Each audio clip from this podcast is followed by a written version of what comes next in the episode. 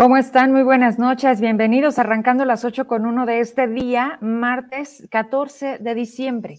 Y bueno, una vez más recordando que son los últimos días, las últimas semanas para dejar eh, de lleno pues el término de este año con las fiestas decembrinas, con lo que ya es una tradición, con lo que es parte tan pues de manera mundial, de manera eh, cultural incluso y, pues dar eh, paso entonces a desahogarnos, a desconectarnos, a separarnos un ratito, ¿no? De lo que se convierte en nuestros días, esta cotidianidad, y entonces descansar. Así que gracias a todas las personas que se van conectando. Y antes de eh, arrancar de lleno, tenemos dos entrevistas muy interesantes. Una que viene con Raimundo Ceja, que nos va a dar algunos tips, algunos consejos, porque bueno, a partir de hoy y mañana se comienzan a dispersar, esperemos que así sea, bajo el cumplimiento de lo que establece el pago del aguinaldo a los trabajadores de todas las empresas, de toda la burocracia del gobierno del estado. Vaya, eh, esto como cada año es el fruto del trabajo a lo largo de los 365 días y eh, pues con mucha espera para tratar de que tenga un sentido sobre todo de bienestar. Y sobre eso, ah, bajo un análisis que no quiero hacer tan simple, porque hoy justamente INEGI daba de manera eh, de una transmisión en vivo, hablaban de esta encuesta nacional del bienestar, que, que bueno, también le nombraron la encuesta de la felicidad y con ello varios parámetros en donde, pues, ¿qué determina el bienestar en México? Lo que sí es que dentro de tantas gráficas, estadísticas y demás, que es el trabajo de INEGI, bueno, pues viene que el 56.2% de la población de mexicanos y mexicanas se sienten con bienestar. Aquí, pues interesante sin duda, el de manera individual, cómo consideramos hasta cierto punto algo que se vuelve subjetivo, que es el bienestar para usted, que es el bienestar para mí, que se vuelve el bienestar común eh, qué, rangos, qué factores determinan el hecho de decir, yo hoy me siento bien, me siento, ya ni siquiera hablar de otro tema, ¿no? Porque hablando de sentimientos, por eso ahí a mí me llama la atención el cómo también quieren titular una encuesta de la felicidad. ¿Cómo se medirá la felicidad? ¿Usted está feliz hoy? ¿En función de qué determina que hoy está feliz, pero quizá mañana no? Vaya, ¿no? Interesante sin duda.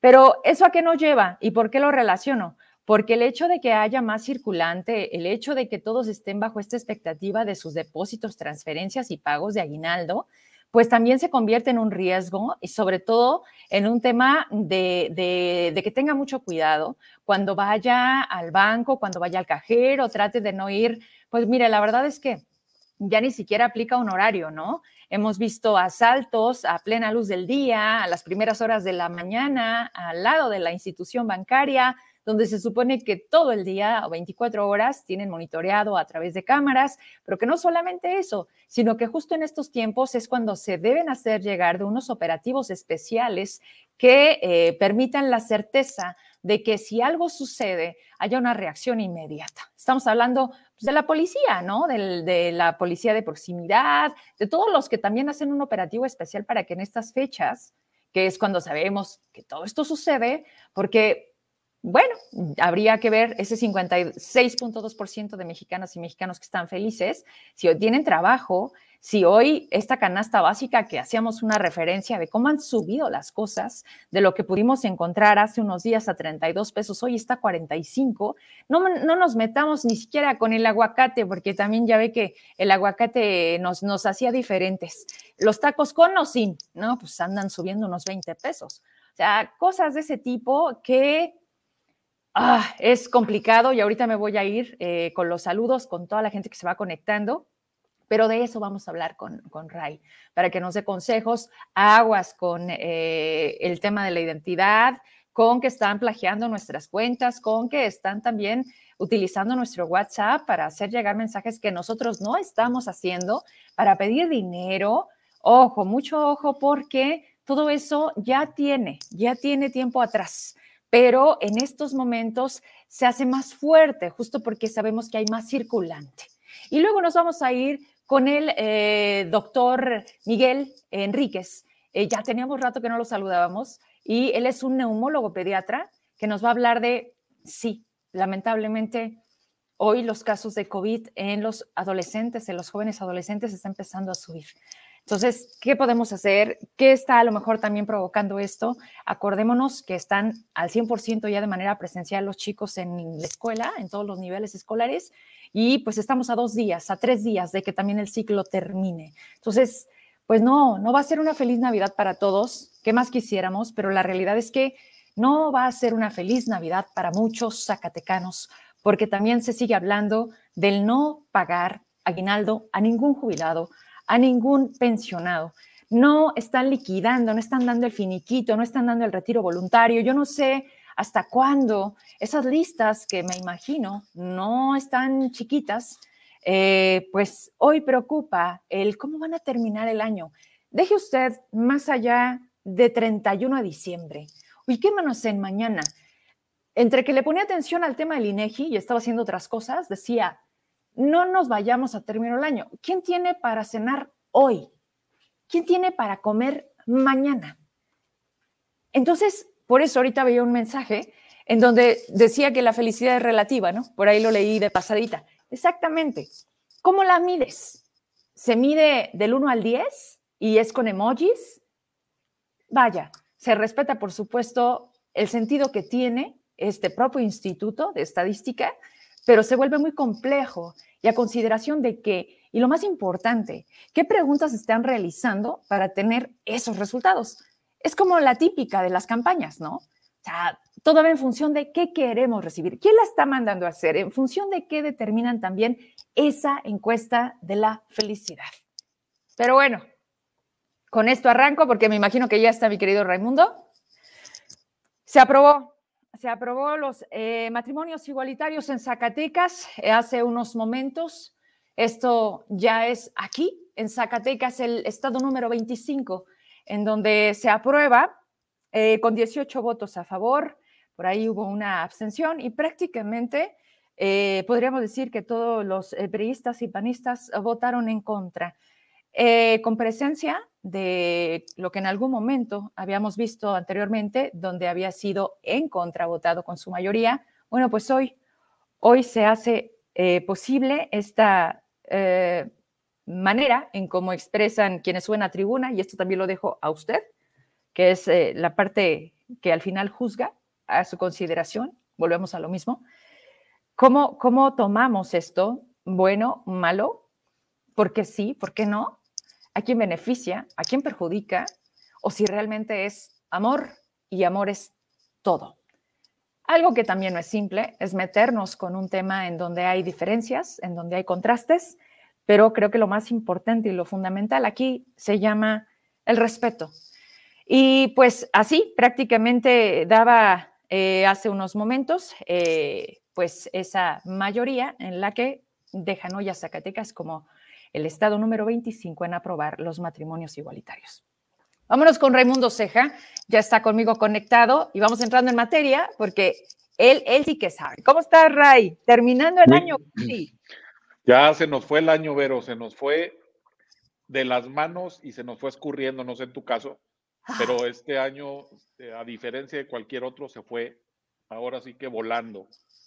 Eh, pero en este momento estoy muy contento, ¿eh? En este momento que estoy. Justo te quería preguntar, Raimundo Ceja, ¿usted es feliz? Yo sí soy feliz en este momento. Tengo algunos no tanto, tengo días eh, pesados. Como la canción Yo no sé mañana.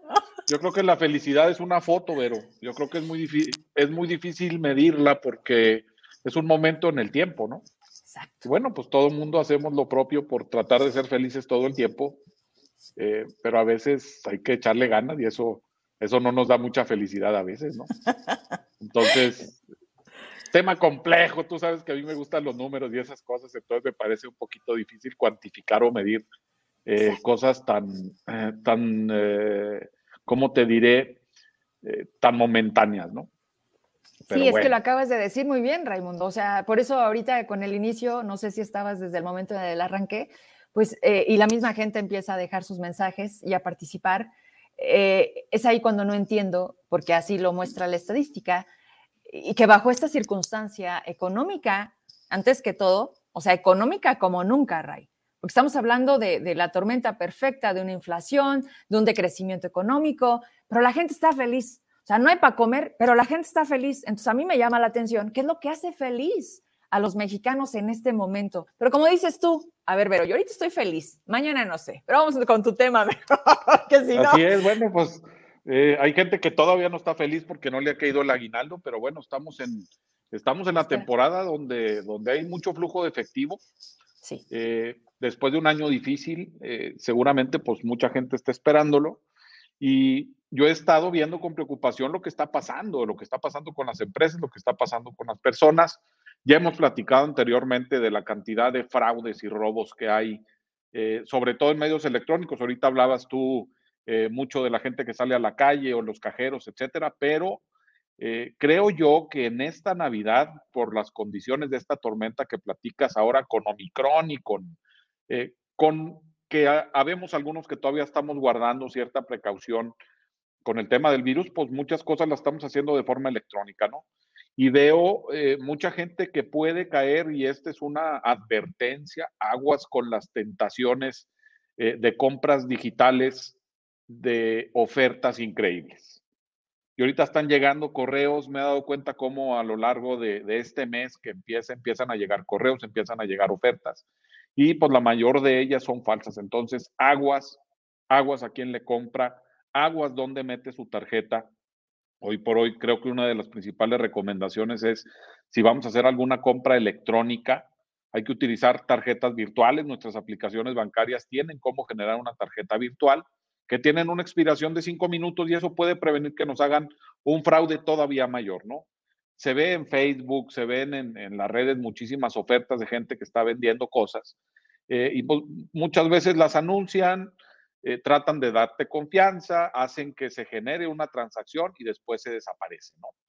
Y, no se diga, no se diga con la clonación de perfiles, hay que estar súper atentos de que no vaya a haber alguien por ahí clonando nuestro perfil para empezar a ofrecerle cosas a nuestros amigos. Entonces, tenemos que tener muchísimo cuidado en esta temporada. ¿Cómo lo vivimos, Vero? Yo creo que a lo largo de los tiempos siempre hay por ahí el dicho de ya andan buscando el aguinaldo, ¿no? No le voy a poner nombre a quién. Ah, te iba a decir algo. Ok, yo tampoco. no, bueno, este, tú sabes que yo soy un ser de paz, eh, pero, eh, pero bueno, sí, sí, creo que es una, apelación muy común a la que recurrimos en estos tiempos, ¿no? Porque vemos que, todo lo que implica recaudar eh, o conseguir lana, pues obviamente se aprietan todos esos mecanismos privados, públicos y por todos lados, ¿no? Entonces, ahorita que, se anda buscando el aguinaldo, pues tenemos que tener cuidado, Vero. Hay una situación preocupante y yo le quiero recomendar también a la gente, si ustedes visualicemos que vamos a tener un año 2022 también un poco difícil, eh, pero es un año donde se conjunta un elemento más de esta tormenta, pero y es un tema que si bien por ahí ha salido, es un tema que se va a exacerbar. Hay un déficit tremendo de componentes electrónicos. Entonces, si usted está pensando en comprar una computadora para su hijo a principios del año, yo le recomiendo que lo haga de una vez. Si va a tener su aguinaldo, inviértalo, no lo gaste eh, porque eh, el año que entra yo creo que vamos a estar en, un punto de ese déficit de componentes electrónicos que hoy por hoy ya tiene estacionados millones de vehículos que no pueden salir de las plantas por la falta de un chip. Eso se traslada a aparatos electrónicos, se traslada a computadoras, se traslada inclusive a teléfonos, ¿no? Porque aumentó el consumo de una forma brutal de dispositivos electrónicos en esta, en, eh, durante esta pandemia que mucha gente pues tuvo que comprar una máquina, una tableta, etcétera. Eh, y bueno, no hay cómo cubrir esa demanda eh, que se generó y que obviamente es un efecto látigo que se va a venir durísimo el, el, próximo año, ¿no? O sea, verídicamente, te lo digo, empresas zacatecanas que hacen electrónica sí han estado pudiendo conseguir cosas, pero me dicen que ya batallan hasta para conseguir una resistencia. Eh, y una resistencia, como sabemos, es, uno de los componentes electrónicos más básicos que hay. Eh, y pues bueno, ya hay un déficit tremendo de, este tipo de componentes. Entonces, creo yo, Vero, que este es un año donde la gente tiene que pensar en cómo invertir su aguinaldo y no gastarlo en caprichitos.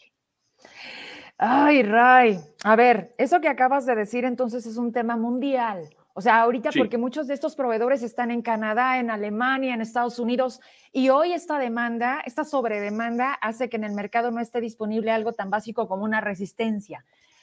Derivado de esta situación, que me imagino nadie se esperaba, resultado de una pandemia que nos obligó también a adelantar la vida tecnológica de muchas personas que veían la no necesidad.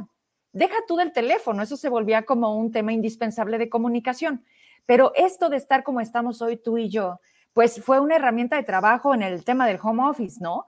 Que a lo mejor en una Ciudad de México era una costumbre, era una modalidad ya que venían adoptando desde tiempo atrás, pero en Zacatecas no, y en otros estados te aseguro que tampoco. ¿Cuándo crees tú, o derivado de qué, me imagino lo has estado leyendo, estudiando, y sobre todo, pues no sé, o sea, es a lo que nos dedicamos. Ahorita me decía este, tarjetas de, de video, o sea, cosas en las que luego se vuelve algo tan, tan fundamental para poder trabajar y que dices, oye, hoy no la voy a encontrar. Y otra cosa, Ray, si la vamos a encontrar va a ser a sobreprecio. Sí, exactamente. O sea, toda esa, esa demanda, así como ahorita el tomate, pues también lo platicabas, ¿no? El tomate, el tomate se fue para arriba, pues igualmente se van a ir esos componentes electrónicos. Aquí, pues nosotros, nosotros tenemos en la mano un teléfono, Vero, con más de 10 mil componentes, ¿no? Y hay un componente básico que está hecho de silicón o de silicio, eh, y hay un proveedor en el mundo que fabrica más del 70% de esos circuitos que son básicos. Entonces, puedes tener todo, puedes tener el carro ensamblado, pero si no tienes el microcontrolador o microprocesador que te administra alguna cosa, no jale el carro. Y hay una empresa que está en Taiwán, que es la que fabrica la mayoría de estos componentes y no se dan abasto con la demanda. Entonces sí, pero, pero vaya, a, lo que voy es, ¿cómo entender esto, Ray? Cuando te das cuenta de que si él no lo tiene, nadie lo va a tener. O sea, ahí es donde entra también la, cuestión de la competencia, porque lo contrario también te vuelves en un monopolio. Y nos hemos dado cuenta que ese es el gran problema. Cuando eres tú el único y no puedes, entonces, ¿qué haces con todo el mercado? Así es, pero mira, estamos hablando de que esa fábrica de Taiwán de que te estoy platicando es una fábrica que tiene 65 mil millones de dólares de inversión con procesos, mira, pero los chips más modernos que se están haciendo en este momento, el tamaño que tienen son de lo que crece tu uña en tres segundos, que son tres nanomicrómetros. De, eso de ese tamaño son los chips y chips que, ya pueden tener nuestros aparatos. ¿eh? Entonces no nos damos cuenta realmente de que ya no es una cuestión de competencia, es cuestión de que para hacer algo o replicar algo decir, oye, qué padre que pudiéramos montar una fábrica de componentes electrónicos en México de ese nivel, pero pues no, realmente te tardarías 10 años en poder montar la tecnología necesaria. Eh, son ambientes estériles, son plantas enormes, eh, automatizadas y con una complejidad que realmente no, no, no tenemos idea.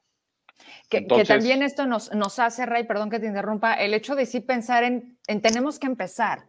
O sea, me queda claro eh, eh, esta parte de no, eh, la, inversión, el capital, el los años, el personal, los socios, o sea, se vuelve como a lo mejor un monstruo, ¿no? Que volteas y dices, no, hombre, pero ¿por qué no? O sea, porque también hay, hay, hay muy buenos empresarios en México, pero viene este tema, Ray. O sea, hoy, hoy México no es atractivo a la inversión hoy también este, no es favorable el momento como para que la gente que tiene esa posibilidad diga, mira, lo que está fallando allá, pues vamos a traérnoslo para acá. O sea, no es así, ¿verdad? Pues desgraciadamente no, pero eh, México creo que ahorita, bueno, pues creo que es eh, muy públicamente sabido y todo el mundo lo sentimos que México ahorita eh, no está en una posición que, que, lo haga muy, muy atractivo a las inversiones extranjeras, ¿no? Y es parte del, del ecosistema financiero que tiene nuestro país. Y bueno, pues yo creo que a nivel mundial, pues está todo, está todo apachurradón por todo lo que ha dejado la pandemia, pero sí estamos viendo, ya moviéndonos de tema, pues estamos viendo que, que las predicciones inflacionarias para el año que entra van a estar duras. Se espera una cuesta de inicio de año pesada, eh, ya de voz, de voz de expertos económicos. Entonces, con más razón, Vero, ese aguinaldo que les pueda llegar a caer, pues hay que tener cuidado con él porque más bien hay que verlo como un fondo eh, como un fondo del que se puede invertir, pero otro tanto se puede guardar. Un colchoncito para que nos dé oxígeno. Oye, oye, Ray, Fíjate que ahorita que me estás diciendo sobre ese tema, no, eh, eh, no es el único, fíjate. Hace unos días entrevisté a unas chicas que iban a, tomar protesta como una asociación civil de mezcaleras. Y me dicen, fíjate, Vero, que con la pandemia, este, un par de empresas en México tuvieron que cerrar porque no hay vidrio.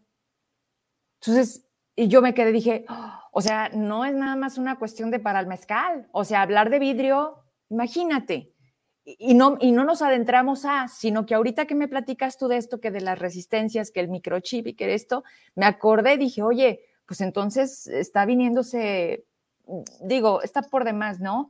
A lo mejor la gente luego dice, ¿cómo exageran? O lo que quieren es asustar. La, la verdad es que no es así, pero bueno, ellos viven también, no sé en qué parte de México, como para no, no, no tener esta, esta, pues esta realidad, Ray. Claro, y, yo creo que no es para asustarnos, pero yo creo que estamos viendo, como te digo, un fenómeno que ha afectado al mundo entero. Sí. Eh, y a todo mundo le ha afectado de su, de su propia manera, ¿no? Eh, o de su manera particular. Entonces, Israel a lo mejor tiene ahorita broncas con ingenieros, España, pues no se diga, eh, y pues México, pues también estamos viendo que hay un efecto inflacionario. Entonces, entonces yo creo que a nivel mundial todos tenemos que ser cautos, cada quien con sus problemas, definitivamente, pero sí, sí existe una falta de abasto de ciertas cosas que pueden provocar reacciones en cadena. Ya, vaya, tenemos industrias súper eh, encadenadas, también tenemos ventajas. Tenemos minería, por ejemplo, que, que la industria minera pues, es una industria básica eh, y todas las industrias primarias tenemos el campo también y eso yo creo que es a, nivel Zacatecas lo que nos puede eh, mantener con cierta estabilidad que la minería siga operando y todo el sector primario, porque al final del día, cuando estamos, entre más complejos los productos, nos vamos a dar cuenta que pueden ser víctimas de mayor escasez, ¿no? Ray, a lo mejor regresando porque nos fuimos a varias cosas a la vez, pero pues siempre es, eh, bueno aprovecharte y, por supuesto pues ya contigo cerrar estos últimos eh, programas de este 2021. Eh, algunos consejos así muy prácticos que, le puedas dar a la gente. Ya nos dijiste, curiosamente a, raíz de un mes empezaron a llegar correos con promociones. A mí me llegó uno de Amazon que había regalos y que en 30 segundos, entonces en automático, no sé si era o no, no me di ni el tiempo, Ray, pero de ese tipo o cómo darle a la gente como este, estas alarmas de decir, pon atención aquí, esto no es normal, debe de ser así. Sí, eh, mira, definitivamente ese es uno. Eh, este caso de Amazon que acabas de, comentar es muy común. Hay de Amazon de Mercado Libre de Rolex que están haciendo supuestamente promociones increíbles. Eh, duden de todo eso, es más, digo, para no, para no meternos en confusiones. Ahorita nadie les va a regalar absolutamente nada. Entonces, si les quieren regalar algo y les dicen píquele aquí. Que se lo lleven a su casa. Por favor. Exactamente. píquele aquí, no le piquen, por favor, no le piquen a ninguna liga de un correo que no están esperando, no tienen por qué mandarles una factura, no tienen por qué decirles que se ganaron una lana, sino compraron un boleto para algo particular. Entonces, ahorita yo creo que el mejor blindaje que nos podemos hacer es no caer en ninguna cosa que no estemos esperando. Okay ni de desconocidos, ni en correos electrónicos, ni en mensajes de texto. Si les llega un mensaje del banco con cierta operación, hablen ustedes al banco, no le piquen a la liga que viene ahí eh, para, ver, para ver qué página les aparece, porque hay mucha falsificación de, páginas en estos momentos, ¿no? Eh, no aguas, aguas con las redes públicas también. En este momento, aguas con llegar a la placita y conectarse, porque son redes muy susceptibles a ser atacadas o a ser interceptadas. No se les ocurre hacer transacciones financieras en redes públicas. Que, ay, déjame, le mando a mi hijo 100 pesos al Oxxo. Nada, nada de eso. Eh, si no tienen, eh, si no tienen manera de, conectarse a través de los mismos datos de su teléfono, yo creo que es lo más seguro si, si van a hacer alguna transacción financiera, pero mucho cuidado con eso. No van a recibir una herencia de alguien de, eh, de Zimbabue ahorita por 7 millones de dólares. También, Vero, hay mucha lana, pero hay mucha necesidad. Ahorita va a caer mucha, pero hay mucha gente que necesita y que con esa esperanza de poder eh, captar algo se va con cualquier trampa. Porque desgraciadamente así es la, la desesperación en estos tiempos que no me alcanza, que mis hijos y mis nietos, etcétera, etcétera. Entonces, yo te diría que esta Navidad será una Navidad donde nadie externo y no esperado nos va a regalar algo. Así es que mucho cuidado con cualquier anzuelo por ahí que podamos detectar. Oye, querido Rey, ¿ya, ya desaparecieron estos negocios piramidales? ¿Ya, ya, ya cayeron todos en, cuenta de que era, era una mentira? Pues mira, lo que pasa es que se caen unos y luego salen otros, ¿no? Yo creo que ese, ese modelo de Ponzi que ya tiene años de, creado, pues se sigue replicando y a veces pasa a esquemas de productos y luego esquemas de criptomonedas, mm. eh, que luego hablaremos más profundamente el año que entra de criptomonedas, aguas, si no conoce no se meta, eh, pero vale la pena explorarlo. Eh, pero no, esos esquemas van a seguir, pero, y te digo, cada vez cambian de sabor, ¿no? Y le ponen ahí sus adornitos, entonces también aguas. Oye, Ray, ahorita que dijiste, si no le conocen, no se metan. Ah, ¿Cómo hacerle para conocerle y que, y que realmente se vuelva como una vía? Porque yo recuerdo un programa anterior contigo que tú nos hablabas de cómo estaba, de cuánto valía, de cuánto se mueve hoy. O sea, no es malo, pero a lo mejor aquí lo más importante es saber hacerlo y si no, pues poderte preguntar, o sea, siempre has estado muy dispuesto, siempre socializas esos temas, pero, pero sí conviene y si sí conviene, también a la gente que le recomiendas para que empiece a, ser más inmerso en el tema de las criptomonedas? Sí, mira, eh, pero de hecho hay muchísimo material. Yo te diría que YouTube es una super fuente de información y podemos empezar con el tema básico de escriba ahí cómo invertir en criptomonedas le va a salir ahí un, eh, un tema largo. Son sumamente volátiles, son sumamente rentables si sabes cómo invertir, pero pues te pongo un ejemplo. El Bitcoin hace un mes más o menos llegó a 60 y casi a 68 mil dólares y ahorita está en 48 mil dólares. Entonces, si tú invertiste cuando costaba 68, este, pues ahorita eh, has perdido el proporcional de esos 20 mil dólares, ¿no? Entonces, eh, sí son temas que, tenemos que, eh, pues que conocer y, vale, la, vale la pena adentrarnos. A mí me encantaría eh, el año que entra y, es promesa aquí en conjunto contigo hacemos un, programa especial para hablar completito de criptomonedas, cómo funciona, cómo, cómo se puede analizar eh, y cosas básicas para que la gente se vaya metiendo en esto. Esto va a seguir creciendo, es, un, es un tema importantísimo. Si lo Una tendencia.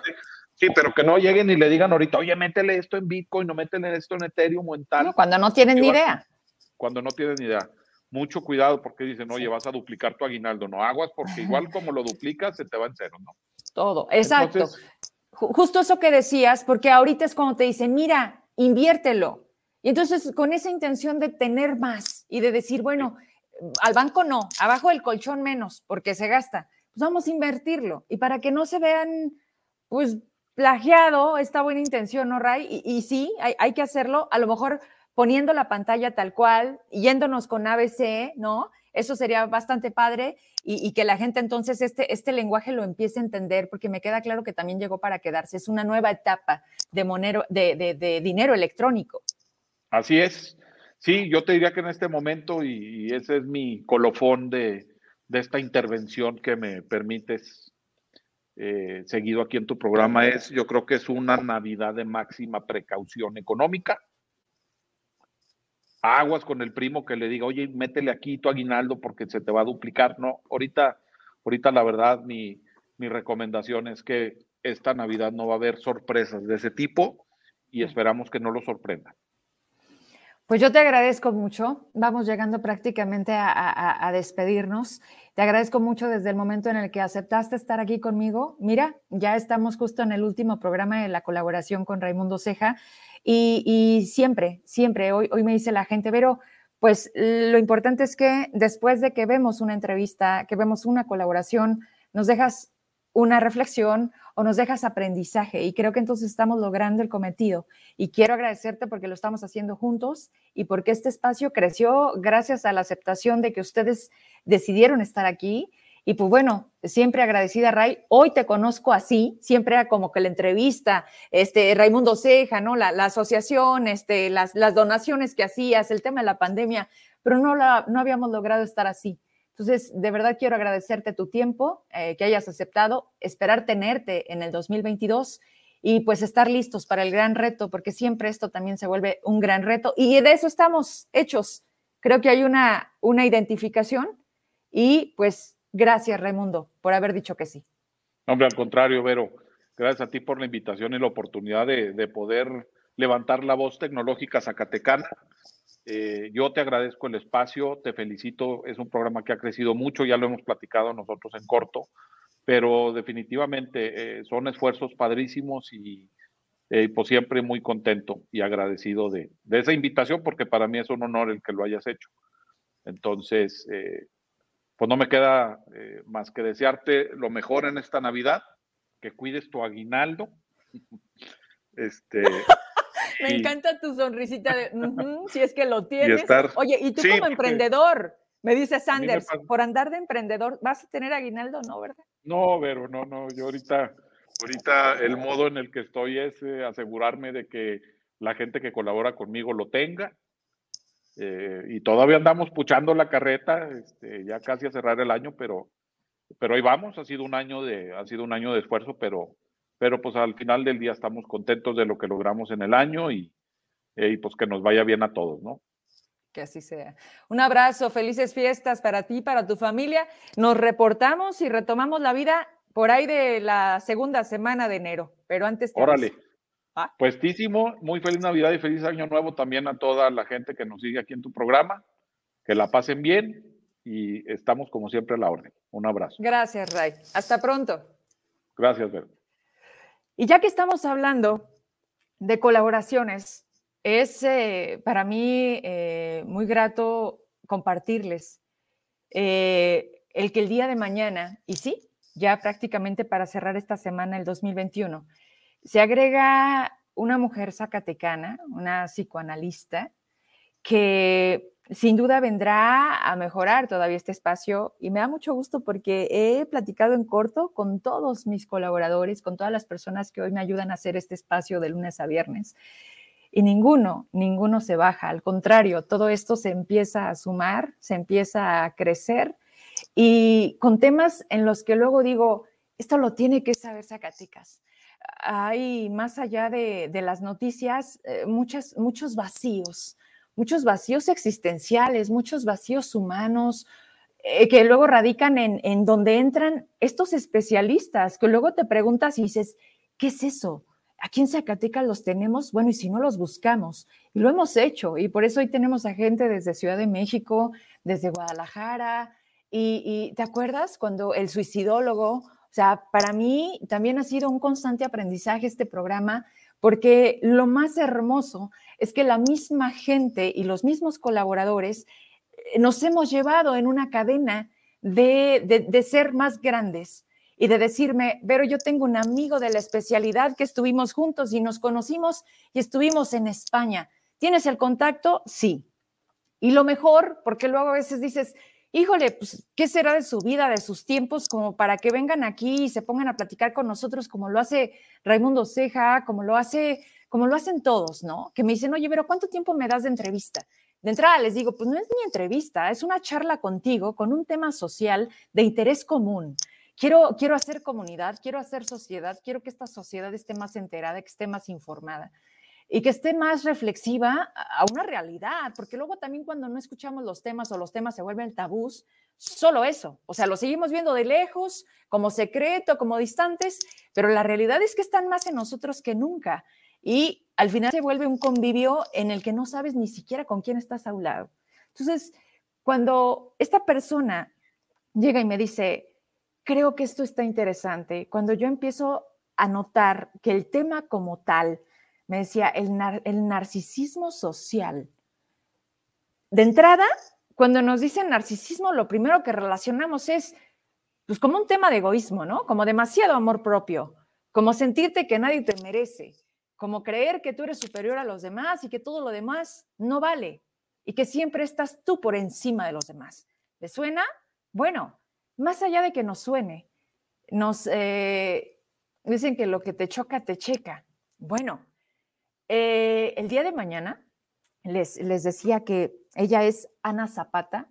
Mañana va a empezar a, moverse en mis redes quién es ella. Y dijo sí, y dijo, quiero que en Zacatecas entiendan este tema, más allá de lo que creemos, de lo que encontramos en una definición de la palabra. Quiero, ver que sepamos qué hacer, porque es una cuestión médica. porque no, no es normal. Y porque quiero compartir con ustedes, traía una definición ahí en corto, nada más que ahorita tengo ahí alejado, pero si me permites poquitito el teléfono, chiquita mía, es que mientras yo estoy en el programa, este, pues está, estamos también por acá eh, con la familia y tratando de, de acomodar el momento del programa. Entonces, les adelanto, mañana va a estar Ana, Ana Zapata y lo agarré rapidísimo. Dice, los síntomas de un narcisista, pues, incluyen una necesidad excesiva de recibir admiración. Hay una indiferencia con respecto a los sentimientos de los otros. Hay una intolerancia a la crítica y un sentimiento de que los demás le deben algo. Cuando sigo la lectura, dice el trastorno, el trastorno narcisista de la personalidad. Dice que este trastorno en el que una persona tiene un sentido exagerado del egocentrismo. Este trastorno de personalidad es más frecuente en los hombres. La causa no se conoce con exactitud, pero puede implicar una combinación de factores genéticos y ambientales. Y leía dos vías que se cree que están en, en, este proceso y en un constante aprendizaje, y más para ellos que estudian este tema. De si los narcisistas nacen o se hacen. Y cuando leo esta definición del trastorno como tal, dice que es una combinación de factores genéticos, quiere decir que lo traemos, que lo vamos pasando, pero también ambientales, que quiere decir lo que nos toca vivir, los factores en los que nos encontramos, la misma sociedad. Y creo que sin duda será, será muy interesante. Yo de entrada estoy emocionada por haber logrado que encontráramos a la persona que esté aquí hablándonos de eso. Quiero que se conecten como lo han hecho todos los días. Este programa, si algo ha logrado, es interacción. Y la interacción, nada más y nada menos, es, es lo real, es lo tangible, es lo que tiene nombre y apellido. Son ustedes que me escriben y me dicen, oye, Vero, pregúntale, oye, Vero, dile, oiga, respecto de esto, o que incluso ustedes abonan con datos, con experiencia propia. Y eso es lo que entonces tiene sentido, porque no se trata de muchos likes, no se trata de miles de seguidores, se trata de algo que suceda. Y lo que hacemos aquí de 8 a 9 de la noche es que suceda a través de, de ellos. Así que, pues bueno, mañana debut y cierre de año y nos vamos a organizar para que el próximo año vamos a tenerla, si así el tiempo también lo permite, porque déjeme le digo, las consultas que tiene con el tema de la pandemia, pues hoy son mucho en el extranjero. Entonces su agenda pues no está tan, tan, tan disponible, así que de antemano y por eso, antes que todo, agradezco que siempre me digan que sí. El tema del suicidólogo, me preguntaban hace unos días, sí, también, y lo mismo que, que les acabo de decir, es una cuestión de sus tiempos. Vamos a tratar de tenerlo de manera mensual, que a lo mejor con esa distancia él pueda comprometerse un día a la semana a estar aquí con nosotros e ir abordando estos temas por demás relevantes, porque esa es otra cosa.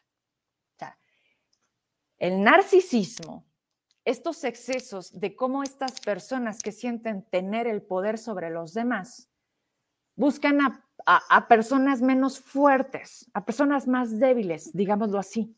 Estas personas más débiles cuando no tienen esta capacidad de hacerlo visible y hacer conciencia de lo que está sucediendo con alguien que les está absorbiendo la energía, pueden llegar al suicidio. Este no entenderlo, este no sé cómo me siento, no me siento yo, quiero escapar, eh, tengo ansiedad, la pandemia vino a detonar varias cosas, bueno, ha llevado a muchas, sobre todo, dice que se presenta más en hombres, sí, y del abuso sobre quienes tienen mayor fuerza son mujeres. Entonces, vienen muchas cosas, creo que una cosa se puede lanzar con otra perfectamente y pues son temas que a mí me interesan y que sé que a ustedes también y que vamos a llegar, a llegar juntos a entender muchas otras y sobre todo qué hacer. O sea, aquí lo más importante es, ok, ¿y qué hacemos cuando los identificamos? Y ponerles nombres, porque saben algo, sí, ahorita vi un mensaje, la política, los políticos, los funcionarios, ¿en qué se convierten una vez que dejan de ser campaña? ¿Qué, qué parte nos muestran una vez que llegan al poder? ¿No? En algún nivel, porque no solamente es uno y lo es todo, no, son muchos tipos, son varios niveles, son de diferentes maneras. Y es ahí de, de lo que se trata, de entenderlo para saber qué hacer. Y si estás en ese momento y si sientes que te encuentras bajo esa dinámica, pues despertar la conciencia y tener a personas como ella, que mañana les voy a presentar, y que toquen a la puerta y que encuentren una respuesta. Porque hay veces que ni la propia familia, ni la propia pareja, o a veces tu propia pareja, hombre o mujer, son esa atadura, son ese narcisismo, son esa absorbe la vida. Y perdón, pero qué complicado es, pues cuando nos cuesta tanto estar bien, cuando no somos parte de esa estadística donde decimos, yo sí estoy bien o yo sí soy feliz. Todo, ¿verdad? Al final del día nos lleva una cosa con otra y parecieran distantes, pero al final es un todo. Tengo muchos mensajes, con eso prácticamente nos vamos porque el doctor está en consulta.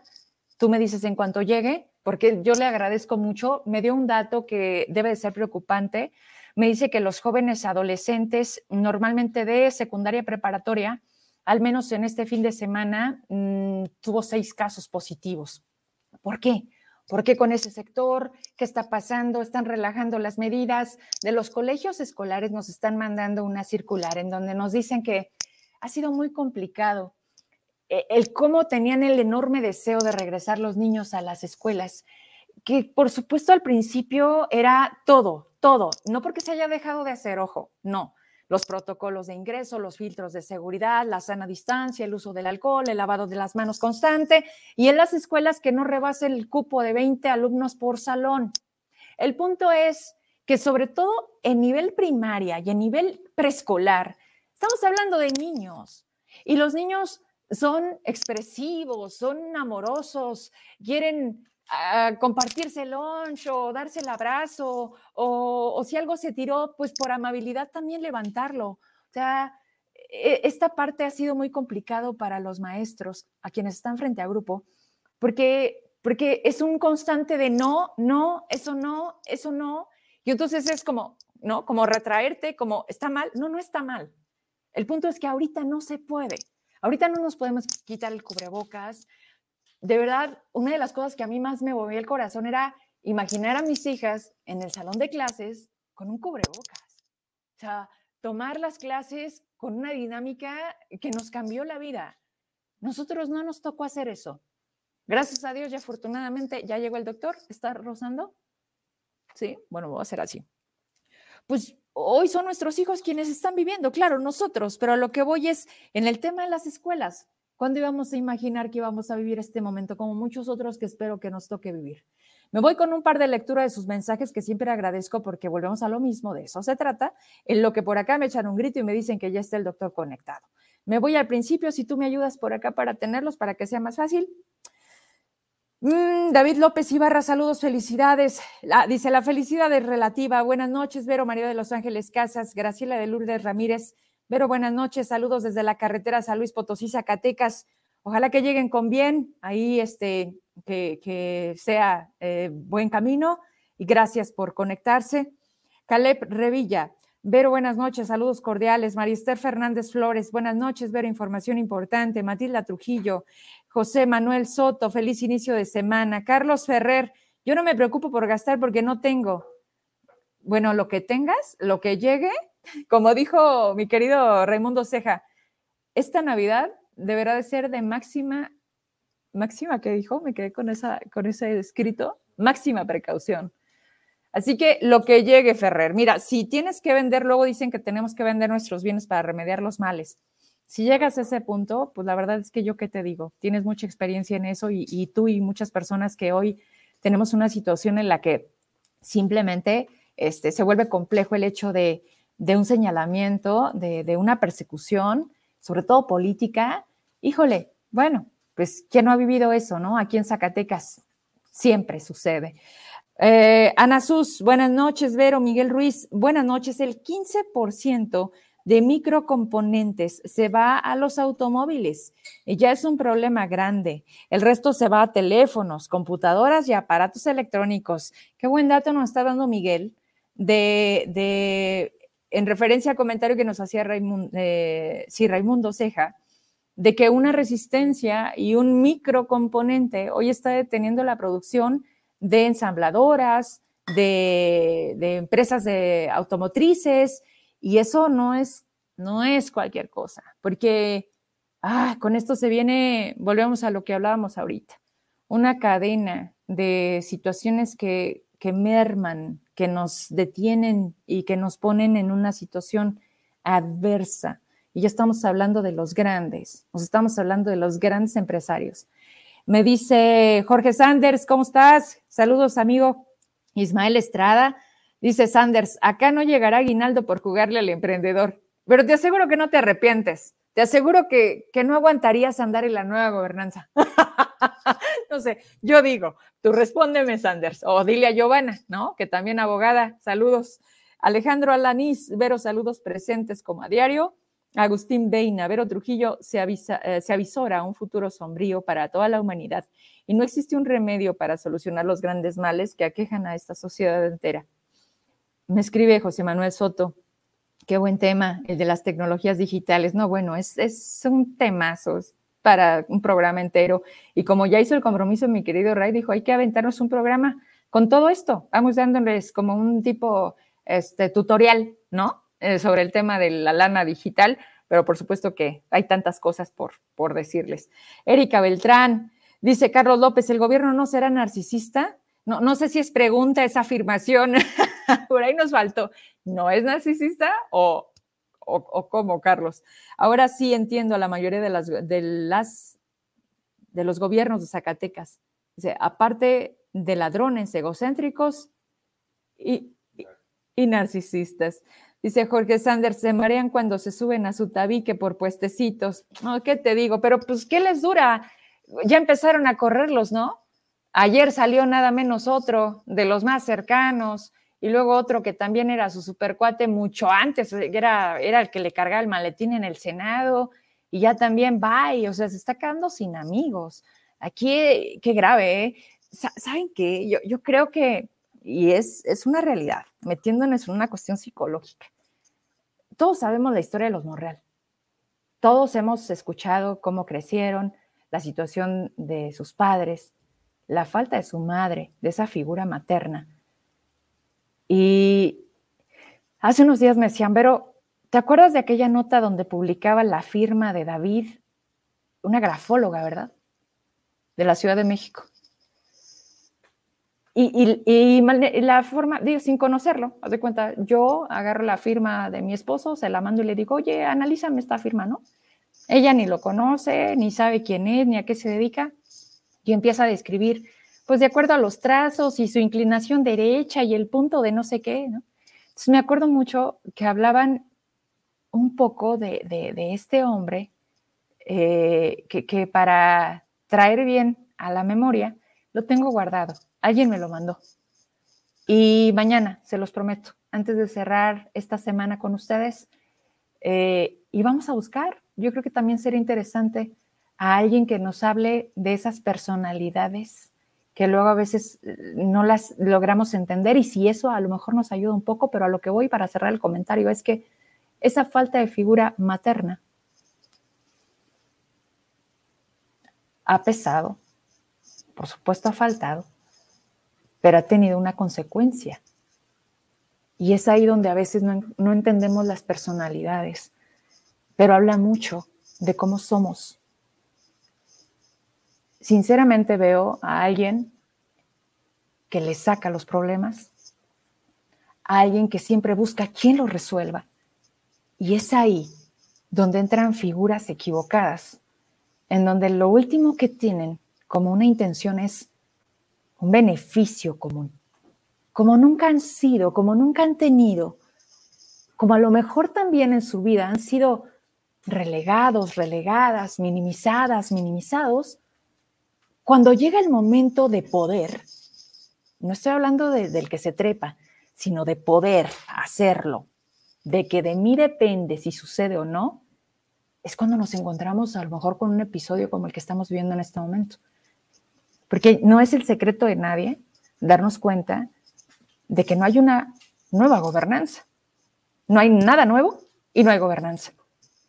Y no vemos a un gobernador dando la cara en los medios de comunicación, a un gobernador que salga y lo agarremos en la calle y que, y que lo andemos, este, ¿cómo se llaman estas las chacaleras? ¿Cómo, ¿Cómo le decían estas? Sí, ¿no?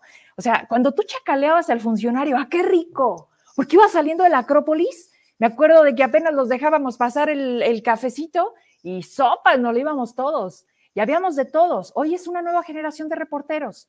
A lo que voy es, ¿qué pasó? O sea, ¿por qué hoy estamos perdiendo esa capacidad primero de ir y cuestionarlos? Hoy, cuando pasó lo de las famosas empresas factureras, que miren, ya nadie dice nada, ¿no? Ni modo que no los viéramos en la calle. Siguen publicando en Facebook. Y lo más absurdo era que aquí en los noticieros, o al menos en el mío, todo el mundo de que de la cara, bola de rateros, ta, Y en el Facebook subiendo cosas así, ay, bravo, diputado, Dios lo bendiga. O sea, luego de repente si no entiendes como esta doble moral en la que somos o no somos, o depende de quien lo diga, o si tú lo dices porque tú lo dices, está mal. Entonces, se vuelve muy complicado entender la perversidad a la que hemos llegado en el, en el entender y luego decir que el tribunal, ah, porque con esto ayer no me pude despedir, le dijo a Marco Flores, hoy diputado federal, no lo vuelvas a hacer. Una disculpa pública y se acabó, ¿no? O sea, arriba las pinches viejas, él dijo que se había tergiversado. Él dijo que para él esa expresión, como muchas otras en sus canciones, porque no nada más las dice, las canta, las baila, y la gente las canta y las baila. Dijo que era engrandecer, era, era como decir, las viejas son muy chingonas. Digo, para entendernos en el mismo lenguaje. ¿Cómo ven? Y entonces, así es como se castiga a quienes para ellos es violencia de género, depende de la situación. Depende de quién. Y de la nalgada ya mejor ni hablamos, ¿no? Porque no solamente en un medio nacional se dieron a decir mentira, mentira, mentira y dejaron a Zacatecas como, la, de verdad, qué vergüenza. Me tocó ir a Mérida a los meses y me decían, ¿de dónde eres? De Zacatecas. Ah, de donde este manoseaba una candidata oye, ¿crees que gane? Porque todavía no era las elecciones. Le digo, no lo sé. No, yo creo que no. ¿Cómo crees? Imagínate entonces el trato a las mujeres en Zacatecas, ¿no? Dices tú, eso no vale, eso no valió, eso no fue importante, caray. Ni para el tribunal. El tribunal dijo que la, ¿cómo se dice? Pues la dañada o la directamente perjudicada o afectada, ella había dicho que no, ni la tocó, ni la perjudicó. Así que, señores, y la caricatura de mi querido Wisho va a pasar a la entrevista del doctor, donde dijo, pues no, nada más me hubiera quedado con la frase, ¿verdad? Hubiéramos pasado del decir al hacer. Y mira, hoy tienen gobernador. Vámonos, doctor. Qué gusto saludarte. Ya tenemos mucho que no coincidíamos. Sé que estás trabajando y por eso pues aquí, aquí, este, ¿cómo te fue con tus consultas hoy? Hola, Vero, ¿cómo estás? Primero que nada, buenas noches a ti y a todo tu auditorio. Pues aquí andamos muy a gusto, muy contentos de volvernos a ver, de reencontrarnos después de tanto tiempo. Y pues bueno, sí, ah, créeme que hay, hay bastante consulta. Empezó la temporada de otoño eh, y con ello, pues el aumento de las enfermedades respiratorias. Esto ya sumado todavía a la carga que ya traemos de COVID, pues sí. Pinta, pinta bueno, ¿eh? Ay, doctor, me encanta tu outfit. Yo quiero una de esas. ¿A quién traes ahí? ¿Son los Molanc? ¿Quién es? ¿A quién traes en la bata? Ya, te lo juro que no sé quiénes son, pero les encantan los niños, ¿eh? A mí también. Se, distraen bastante. Se distraen muy bien los niños y uno que otra reportera. No me importa, no me importa. ya está, me dio calor. Mi hija te está viendo, te manda saludos porque ah, sabes que es tu fan y porque gracias a Dios te tenemos, porque no solamente eres el médico de, sino quien nos da esa salud de nuestros hijos y eso se vuelve magia. Gracias, doctor, siempre por, pues por haber elegido primero esa profesión. Qué complicado, yo siempre lo he dicho. Los médicos, ah, decir yo quiero y que en tus manos se encuentre sanar Dios, la verdad es que no, no, mis respetos. Como decía mi abuelo, es una, es una vocación más que una profesión. Sí, y hablemos, hablemos de tu trabajo. A ver, diciembre 2021. Dos años, dos años, y volteamos y dijimos, va a durar tres, enciérrate 20 días y luego viene la nueva normalidad. Y curiosamente, llega una nueva gobernanza y desaparecen los espectaculares, como si la pandemia hubiera acabado. Yo no sé, antes que médico, la opinión que te merece el hecho de, una falsa sensación de no pasa nada, porque si de por sí ya nos relajábamos, imagínate con permiso. No, o sea, realmente, eh, justo hace, pues, unos ayeres que platicábamos qué es lo que vamos a, a charlar el día de hoy, platicábamos acerca precisamente de, de, cómo se está viviendo ahora, pues, la pandemia, eh, pues eh, los adolescentes, los niños, ah, pues realmente los adultos. Y pues, ¿cuál COVID? o sea, ya no hay COVID. Eh, en, aquí yo vivo en Guadalupe, en tu casa, aquí la tengo en Guadalupe. y bueno, ayer fue increíble estar con el sonido de, pues, ah. un evento público en, masivo Dudo mucho que hayan usado las medidas de sana distancia, dudo mucho que todos hayan traído cubrebocas porque la gente pues está tomando, porque se toma en esos eventos, no hay que hacernos tontos. Entonces, pues eh, hablabas de, de irresponsabilidades, de un gobernador que era irresponsable cuando era candidato, decías lo de la nalgada, pues yo te recuerdo el primer evento masivo que tuvo todavía cuando teníamos, estábamos en plena tercera ola con Delta, con la variante Delta. Trajo a Julio, ¿no? Exacto. Y, ahora pues hablamos también de, esta cuarta oleada y, bueno, pues ha muestra un botón aquí en Guadalupe con eventos masivos y como dijo don Teofilito y más lo que se vendrá. Oye, doctor, pero aquí lo más importante y el gran tema es Nadie los obliga a ir, ¿eh? O sea, sí, el gobernador irresponsable, sí dice que la gente y que para que estén contentos con circo. O sea, sí, esa parte ya la entendemos. Ya nos quedó claro que eso es, eso es lo que buscan. Pero la gente, doctor, o sea, ¿por qué necesitamos que alguien nos diga, no debes, no puedes, no salgas? Creo que es una responsabilidad compartida, pero, o sea, no le puedes dejar todo a gobierno, ciertamente, pero tampoco puedes empezar a darles tentadero. O sea, más cuando tú tienes datos, tú como gobierno tienes datos, datos francos, eh, dices, bueno, pues sabes que mejor me abstengo. Y de hecho, de eso vengo a platicarte hoy. O sea, mm, ahorita estamos viendo un, un incremento en el número de pacientes de COVID, sobre todo en edades adolescentes en todos aquellos alumnos de secundaria y preparatoria, bueno, pues ahorita estamos viendo más casos y se van a estar viendo cada vez más casos de pacientes eh, pues con COVID. Y es bien triste, eh, pues yo tengo oportunidad de trabajar en, el CAT, ahí en, el IMSS Zacatecas, y pues ahí los niños no pueden estar acompañados o, el, el, estar ahí es restringido, entonces no es una situación agradable. Y el punto es que los chavos, los adolescentes, están teniendo su vida normal, están asistiendo a fiestas de manera regular. Ciertamente esto en España se había previsto y en Europa, eh, pues con un incremento en los casos precisamente por el regreso a clases en, una, en un punto y otro pues en el regreso a las actividades cotidianas pero pues es lo que te digo, o sea, no por el hecho de que estén, o sea, se esté previendo eso, pues vamos a ponerlos en el tentadero. Claro. Y, y, bueno, o sea, sí te puedo decir que en este fin de semana, yo en lo particular que me dedico a las enfermedades respiratorias en los niños, pues sí un incremento en la consulta, sobre todo de pacientes adolescentes con eh, pruebas positivas para COVID asintomáticos y muy sintomáticos que requirieron hospitalización.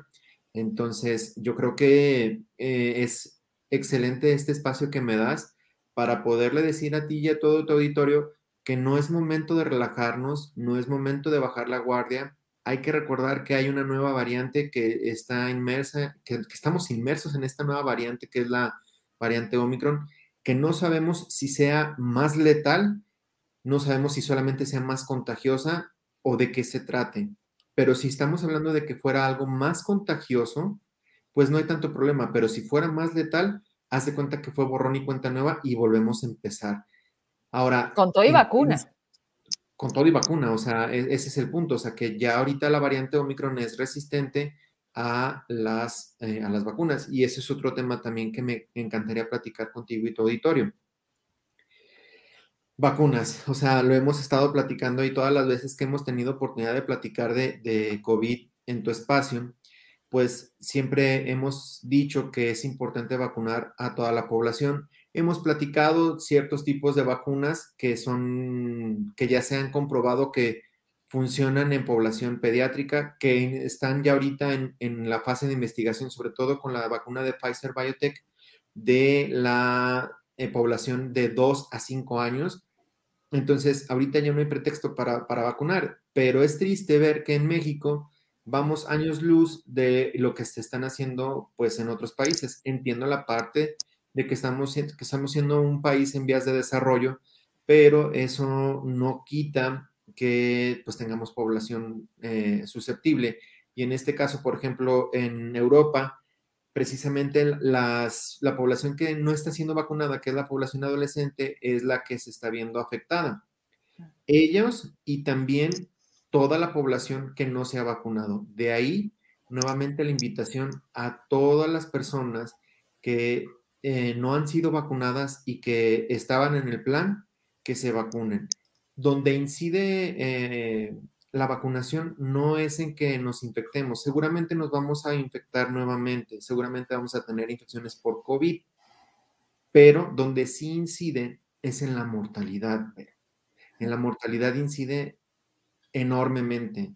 Eh, veíamos en Alemania que se han dado muchos casos de reinfecciones a pesar de la vacunación, pero no es lo mismo que te agarre eh, COVID o la variante Omicron vacunado que no vacunado. Y donde sí se sigue viendo, desgraciadamente, y, lo digo con tristeza, con mucha tristeza, porque también hemos sido, em, pues, blanco de, la población que no se vacunó y hemos perdido amigos, eh, familiares muy cercanos y muy queridos, precisamente porque no se vacunaron. Entonces, invitarlos a que se vacunen no tiene ningún costo, yo estoy igual como muchas personas que deberían de, liberar eh, la vacuna para que si la farmacia de aquí de la esquina quiere vender la vacuna, pues que lo vendan. Desgraciadamente a veces se, se toma esto con tintes políticos que nada tienen que ver con el interés de la población. Desgraciadamente seguimos inmersos en este, en este esquema, mm, pues no tan tan benefactor, por así decirlo. Entonces, pues ni modo, eh, si tenemos acceso a la vacunación, hay que hacerlo. De los adolescentes, ¿quiénes son los que más se enferman? ¿Quiénes son los que más se contagian? Desgraciadamente, los eh, adolescentes obesos tienden más a presentar síntomas graves. Y aquí es lo importante.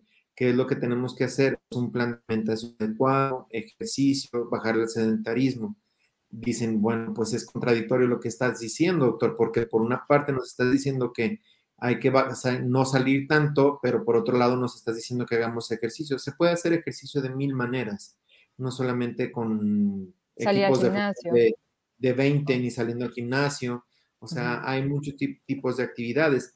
Entonces, eh, estos son los principales grupos de riesgo que presentan síntomas graves. Los otros que ya hemos platicado anteriormente, pues los eh, cardiópatas, los enfermos del corazón, los enfermos de los pulmones, con asma, con asma descontrolado, enfermos de epilepsia, etcétera, etcétera, que ya hemos platicado ampliamente en otros espacios. Eh, contigo, pues. Entonces, pues sí sería la invitación ahorita, pues que todos ese tipo de población uno, si ya tienen acceso a la vacunación, que la vacunación se abrió de 15 a 17 años, pues que lo hagan. Y sí favorecer o sí buscar métodos para que nos vacunen a todos nuestros hijos.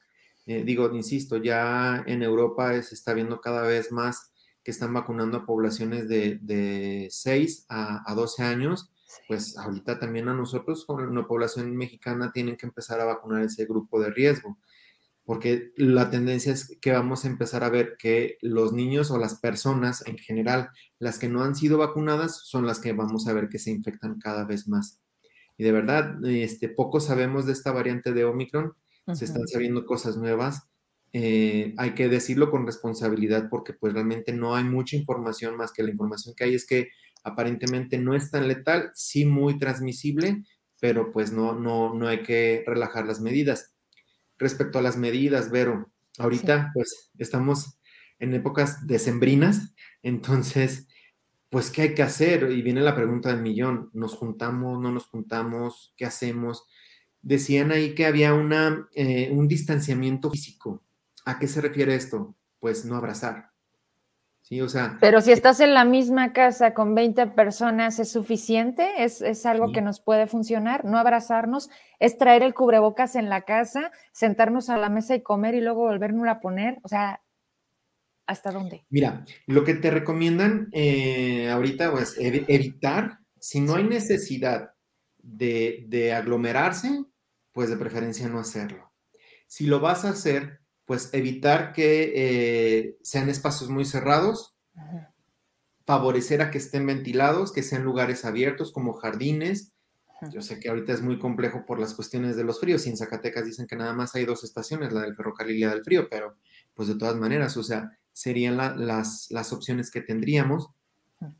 Y el uso del cubrebocas, de la mascarilla, siempre, siempre, siempre, siempre, siempre. O sea, comer, terminar, colocarnos nuestra mascarilla y no abrazarnos, no besarnos, porque pues seguimos en, o sea, no hay que olvidarnos de que seguimos en pandemia.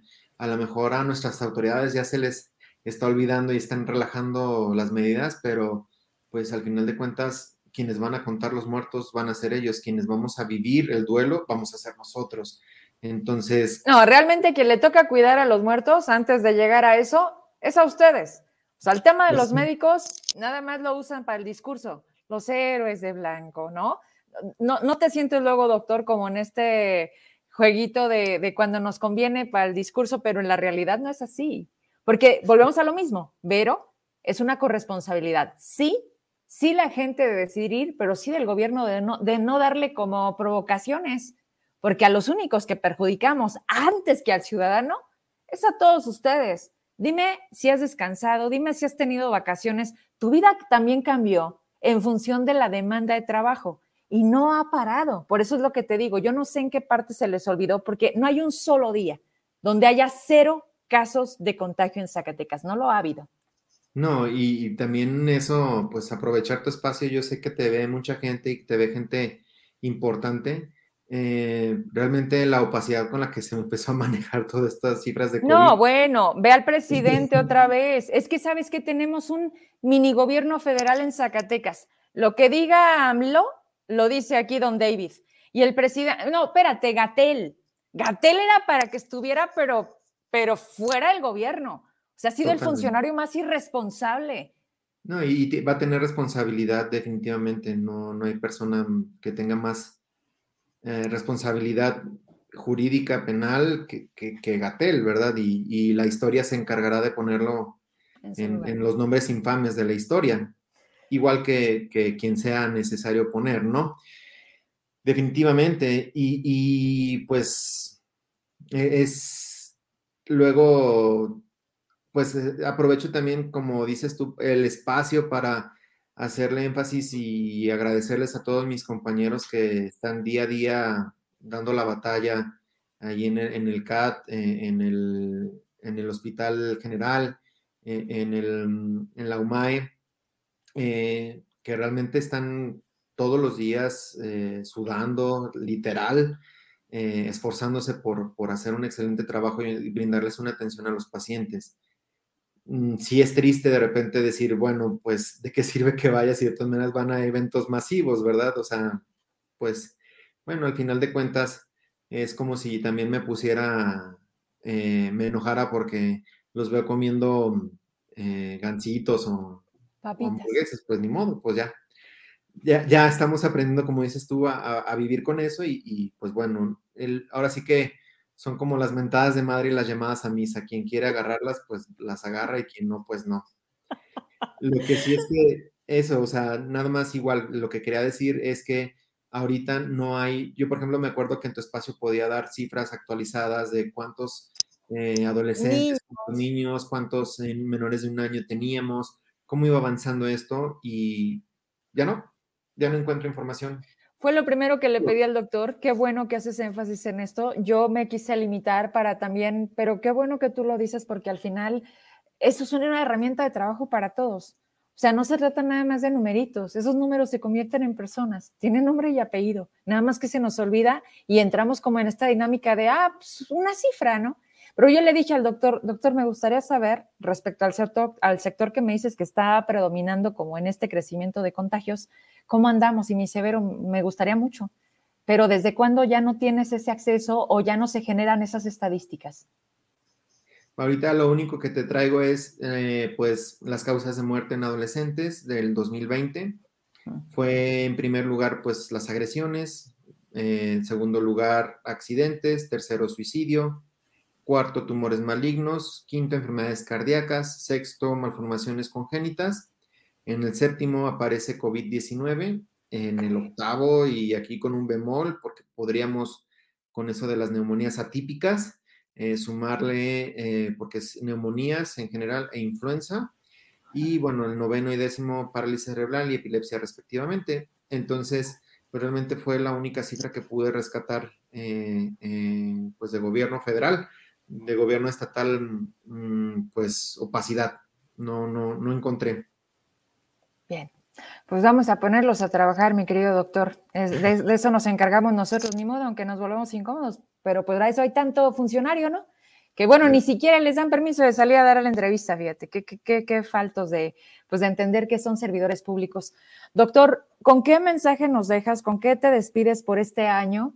Quiero, y me dio mucho gusto que hayas aceptado, por eso te dije, ojalá que sí puedas, porque pues es, es la última semana del 2021 y, y pues fue Gracias a todos ustedes que aceptaron estar aquí conmigo y que te había dejado mucho rato porque el anterior no habías podido, andabas de papá y de, papá luchón. Entonces, yo también entiendo tu papel este, y créeme, créeme, este, me identifico. Entonces, doctor, gracias, siempre gracias por todo tu trabajo, por estar aquí conmigo, por compartirnos tu experiencia. Esperemos que las cosas cambien, hagamos desde donde podemos que así sucedan. Pero, ¿con qué mensaje te despides? Eh, pues estos últimos días del 2021? Pues primeramente, para todo tu auditorio, eh, sigan siendo, seamos responsables. Si nos tenemos que juntar, va de nuevo, eh, distanciamiento social en la medida de lo que se pueda, cero abrazos, no besos, eh, uso de cubrebocas, lavado de manos constantemente. Y pues si no hay necesidad de juntarnos o pueden hacerlo desde sus casas, de preferencia háganlo así para ti, pues nuevamente darte las gracias por todo el apoyo y, créeme que esto es, eh, es mutuo. Recuerdo cuando empezamos a hacer las entrevistas, al principio con una seriedad increíble y cada vez nos hemos ido soltando más y más al punto de echar chascarrillo, eh, así como lo hacemos cuando estamos en persona. Entonces, pues nuevamente, gracias por el espacio. De verdad queremos, al igual que tú, un, mejor municipio, un mejor hogar, un mejor municipio, un mejor estado, un mejor país y pues evidentemente un mejor mundo. Y cada vez, eh, con cada una de estas pequeñas acciones, dice el gran pensador que lo que tú puedes hacer es solo una pequeña gota del océano, pero puede ser lo que le da significado a tu vida. Gracias por estar, Vero, y feliz año y feliz Navidad. Gracias a ti, enorme abrazo. Doctor, te veo de regreso y no olvido aquel momento cuando eh, atendiste a mi hija, que me dijiste, oye, nos estamos conociendo en vivo. muchísimos de mis colaboradores han sido a distancia, ha sido por el programa, ha sido como te tengo. Y ya cuando nos vemos, es así de, ay, pero estás bien chiquita, ¿no? Ay, doctor, estás súper grandote. Qué gusto tenerte. Gracias, gracias, doctor. Te mando un beso, un abrazo para ti y tu familia. Nos vemos de regreso. Primero Dios que la vida nos permita un 2022 para arrancar con todo. Feliz Navidad y feliz año, ver. Un abrazo de vuelta. Gracias, doctor. Hasta siempre. Oye, doctor, rapidísimo, el comercial, ¿dónde te encontramos? Pues igual, decirles que estamos, formamos parte del equipo de ADEM de enfermedades respiratorias, estamos en el Hospital San Agustín, al igual que el doctor Roberto, el doctor eh, eh, Murillo, el doctor eh, Alejandro Valdés Bonilla, la doctora Sandra García Triana y su servidor, estamos ahí en el San Agustín. Hecho, listo, ahora sí, me puedo ir. Gracias, doctor, abrazo. feliz año y feliz Navidad, un abrazo a ti y a todos. Gracias, doctor. Igualmente para ti, feliz, feliz Navidad primero, antes de, antes de, dar el siguiente paso, un día a la vez. Me despido de ustedes. Gracias. Sí, así ha sido. No se me olvida, por ejemplo, Paco Madera, que hablamos de bioética, que igual los primeros programas era toda seriedad, este, esta cosa, ¿verdad? A ver, este, ya después eh, ponía también su, su fondo perforado. Hemos crecido hemos ido creciendo mucho, mucho, eh, pero sobre todo la confianza. En función de eso, esto es mejor. Encantada como siempre. Gracias por sus mensajes. ¿Me mandas tres y me despido? Los mensajes que tú quieras. Y con eso los dejo por ahora descansar.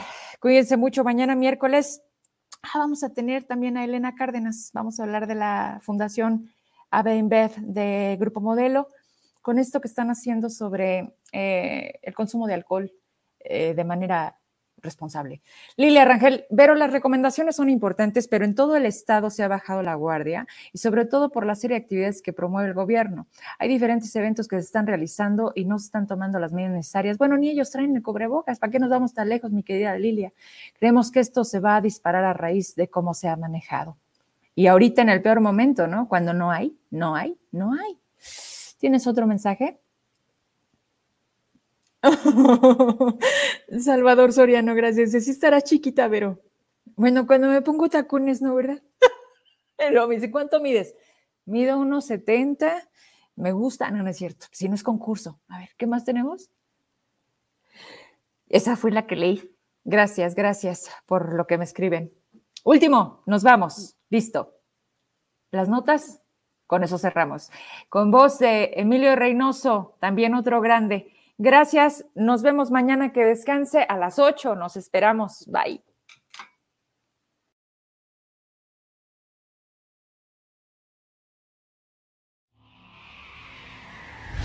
Internacionales. El mundo se enfrenta a un tsunami de infecciones por COVID, tanto de Omicron como de Delta. La declaración de María Van Kerkhove se da en medio de una incertidumbre mundial acentuada por la variante Omicron. Hasta el momento se tiene registro de que Omicron tiene presencia en 63 países, de acuerdo con la Organización Mundial de la Salud. Nacionales. Morena admite desvío de recursos en año primero del gobierno de AMLO.